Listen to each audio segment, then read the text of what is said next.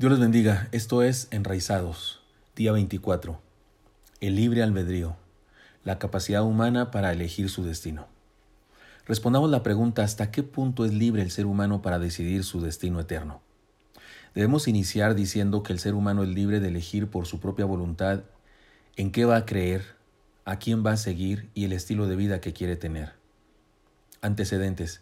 El ser humano, como todo lo creado, está sujeto a los procesos naturales de la biología de su ser, así que, igual que animales y plantas, debe someterse a las necesidades propias de la vida, tan simples y cotidianas, pero tan trascendentes y vitales como respirar, comer, trabajar, producir, interactuar con todo lo creado, tener higiene, etc. Así que en un sentido general, no es libre. Nadie lo es. La misma ley de la gravedad lo mantiene anclado al planeta sin remedio. En lo que se refiere a su carácter espiritual, el ser humano es diferente a toda la creación. Les leo Génesis 1, versículo 26 y siguientes. Entonces dijo Dios, hagamos al hombre a nuestra imagen, conforme a nuestra semejanza, y señoré en los peces del mar, en las aves de los cielos, en las bestias, en toda la tierra y en todo animal que se arrastra sobre la tierra. Y creó Dios al hombre a su imagen, a imagen de Dios lo creó, varón y hembra los creó. Y los bendijo Dios y les dijo, fructificad y multiplicaos, llenad la tierra y sojuzgadla, y señoread en los peces del mar, en las aves de los cielos y en todas las bestias que se mueven sobre la tierra. Y dijo Dios, he aquí que os he dado toda planta que da semilla que está sobre toda la tierra, y todo árbol en que hay fruto y que da semilla os serán para comer, y a toda bestia de la tierra y a todas las aves de los cielos, y a todo lo que se arrastra sobre la tierra en que hay vida, toda planta verde le será para comer. Y fue así. Y vio Dios todo lo que había hecho, y he aquí que era bueno en gran manera. Y fue la tarde y la mañana el día sexto. Génesis 1, 26 al 31. Dios hizo al hombre distinto a todo lo creado. Le dio señorío sobre la creación. Fue el hombre el único ser creado al que Dios le dio semejanza consigo mismo, con él mismo. La imagen y semejanza de Dios. Pensemos en eso.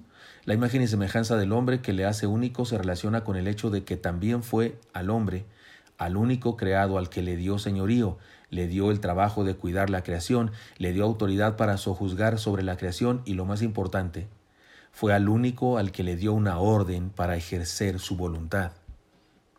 Y mandó Jehová Dios al hombre diciendo, de todo árbol del huerto podrás comer, mas del árbol de la ciencia del bien y del mal no comerás, porque el día que de él comieres ciertamente morirás. Génesis 2, 16 y 17.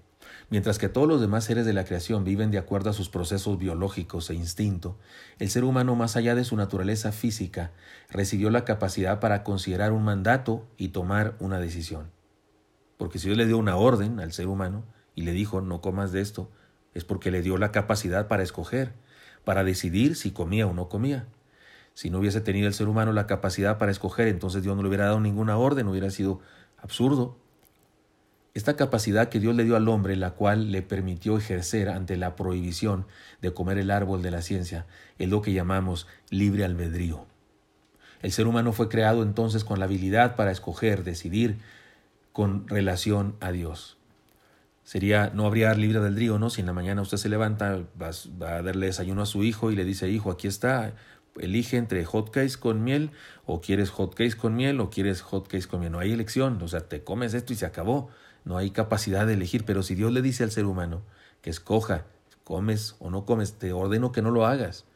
Pero el hecho de que el hombre haya comido significa que tenía la opción de hacerlo. Así es que eso es lo que Dios dio al ser humano para hacerlo distinto de toda la demás creación. Ahora bien, el serio problema del pecado. Ahora debemos preguntarnos, después de la caída al comer del fruto prohibido, ¿sigue el hombre teniendo libre albedrío? Existe una postura teológica que dice que el ser humano no tiene libre albedrío, que está depravado en forma total, que está inclinado de continuo al mal y que la única manera de salvarse es por decreto divino, es decir, por una elección de parte de Dios, es decir, la predestinación, y que él mismo, el hombre, no puede decidir de manera alguna creer o no creer. Sin embargo, el testimonio de la palabra nos dice después de la caída y de la expulsión de Adán y Eva del huerto, su descendencia y seguramente por enseñanza de ellos mismos, buscó a Dios dice la palabra. Y aconteció que andando el tiempo que Caín trajo del fruto de la tierra una ofrenda a Jehová, y Abel trajo también de los primogénitos de sus ovejas, de lo más gordo de ellas, y miró Jehová con agrado a Abel y a su ofrenda, pero no miró con agrado a Caín a la ofrenda de suya. Y se ensañó Caín en gran manera y decayó su semblante. Entonces Jehová dijo a Caín, ¿Por qué te has ensañado y por qué ha decaído tu semblante? Si bien hicieres, no serás enaltecido, y si no hicieres bien, el pecado está a la puerta. Con todo esto, a ti será su deseo, y tú te enseñorearás de él. Y dijo Caín a su hermano Abel, Salgamos al campo, y aconteció que estando ellos en el campo, Caín se levantó contra su hermano Abel, y lo mató. Y Jehová dijo a Caín, ¿dónde está Abel tu hermano? Y él respondió, No sé, ¿soy yo acaso guarda de mi hermano? Y él dijo, ¿qué has hecho? La voz de la sangre de tu hermano clama a mí desde la tierra. Ahora pues, maldito seas tú de la tierra que abrió su boca para recibir de tu mano la sangre de tu hermano. Cuando labres la tierra no te volverá a dar su fuerza, errante y extranjero serás en la tierra. Y dijo Caín a Jehová, Grande es mi castigo para ser soportado. Génesis 4, 3 al 13. Tanto Abel como Caín buscaron a Dios por ellos mismos, eso está clarísimo. Le buscaron para alabarle y agradecerle por los frutos de su trabajo.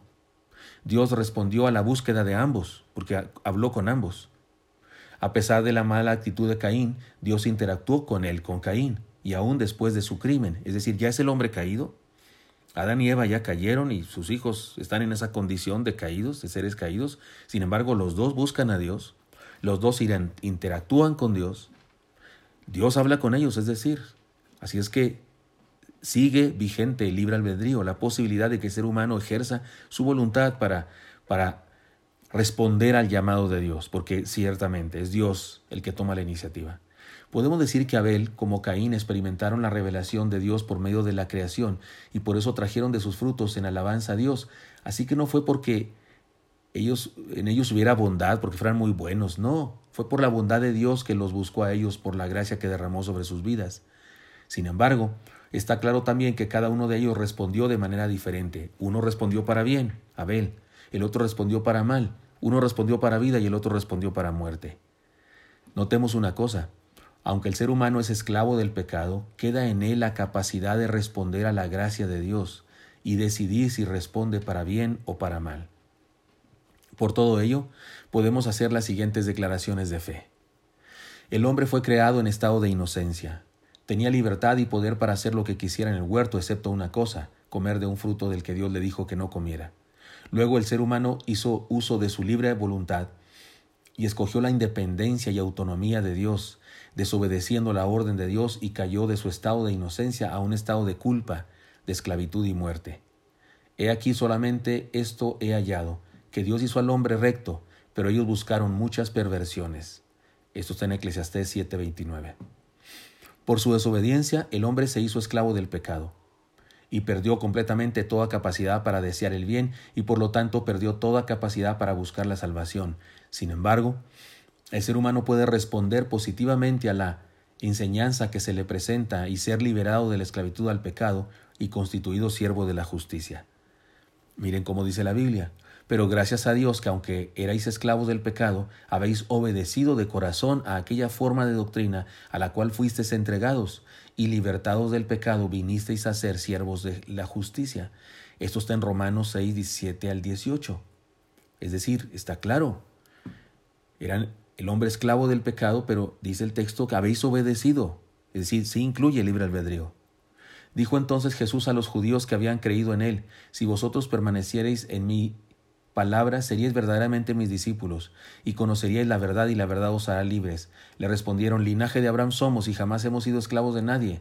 ¿Cómo dices tú, seréis libres? Jesús le respondió, de cierto, de cierto os digo que todo aquel que hace pecado, esclavo es del pecado. Una vez más, Jesús está hablando de la esclavitud, pero está llamando a la libertad a estos hombres. Esto está en Juan 8, 31 al 34. No se puede liberar de las cadenas del pecado el ser humano, pero puede aceptar que el Señor lo libere y convertirse en siervo del Evangelio. Podemos decir que el ser humano no es libre de salvarse. Escúcheme, el ser humano no es libre de salvarse, pero sí es libre de dejarse salvar. Dios ha dotado la voluntad del hombre de una libertad natural y de poder para actuar por elección propia, que no es forzada ni determinada a hacer bien o mal por ninguna necesidad de la naturaleza. Dice la palabra, cuando alguno es tentado, no diga que es tentado de parte de Dios, porque Dios no puede ser tentado por el mal ni él tienta a nadie, sino que cada uno es tentado cuando de su propia concupiscencia es atraído y seducido. Entonces la concupiscencia después que ha concebido da a luz el pecado, y el pecado siendo consumado da a luz muerte. Esto está en Santiago 1, 13 al 15. Además dice Deuteronomio 30, 19, a los cielos y a la tierra llamo por testigo hoy contra vosotros, que os he puesto delante la vida y la muerte, la bendición y la maldición. Escoge, pues, la vida, para que vivas tú y tu descendencia. Estos pasajes y otros muchos de la Escritura dejan en claro que el Señor pone al hombre a escoger y si lo pone a escoger es porque le dio libre albedrío para escoger precisamente. El ser humano sin Dios vive en rebeldía contra el plan de Dios, inclinado al mal y no tiene en sí mismo ninguna posibilidad de redención. Su única esperanza es recibir la gracia de Dios que le ofrece Dios por iniciativa de Él, y Dios invita a todo ser humano a disfrutar de su gracia. Se trata de una invitación a vivir, Dice la palabra, a todos los sedientos venid a las aguas, y los que no tienen dinero, venid, comprad y comed. Venid, comprad dinero y sin precio, vino y leche. ¿Por qué gastáis el dinero en lo que no es pan y vuestro trabajo en lo que no sacia?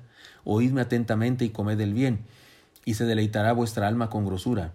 Inclinad vuestro oído y venid a mí, oíd y vivirá vuestra alma, y haré con vosotros pacto eterno, las misericordias firmes de David. Esto es en Isaías 55, 1 al 3. Se trata de una invitación a descansar también. Venid a mí todos los que estáis trabajados y cargados, y yo os haré descansar. Llevad mi yugo sobre vosotros y aprended de mí, que soy manso y humilde de corazón, y hallaréis descanso para vuestras almas, porque mi yugo es fácil y ligera mi carga. Esto está en Mateo 11, 28 al 30. Si Dios invita a todos los seres humanos es porque sabe que pueden responder. El ser humano no puede liberarse del pecado y escoger el bien, pero sí es libre para escoger decirle a Dios que lo libere, aceptando su invitación de gracia.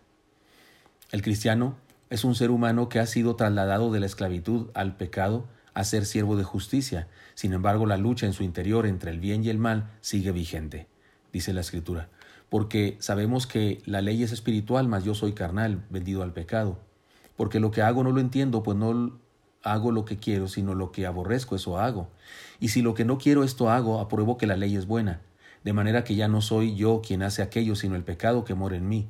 Y yo sé que en mí, esto es, en mi carne, no mora el bien, porque el querer el bien está en mí, pero no el hacerlo. Porque no hago el bien que quiero, sino el mal que no quiero, eso hago. Y si hago lo que no quiero, ya no lo hago yo, sino el pecado que mora en mí.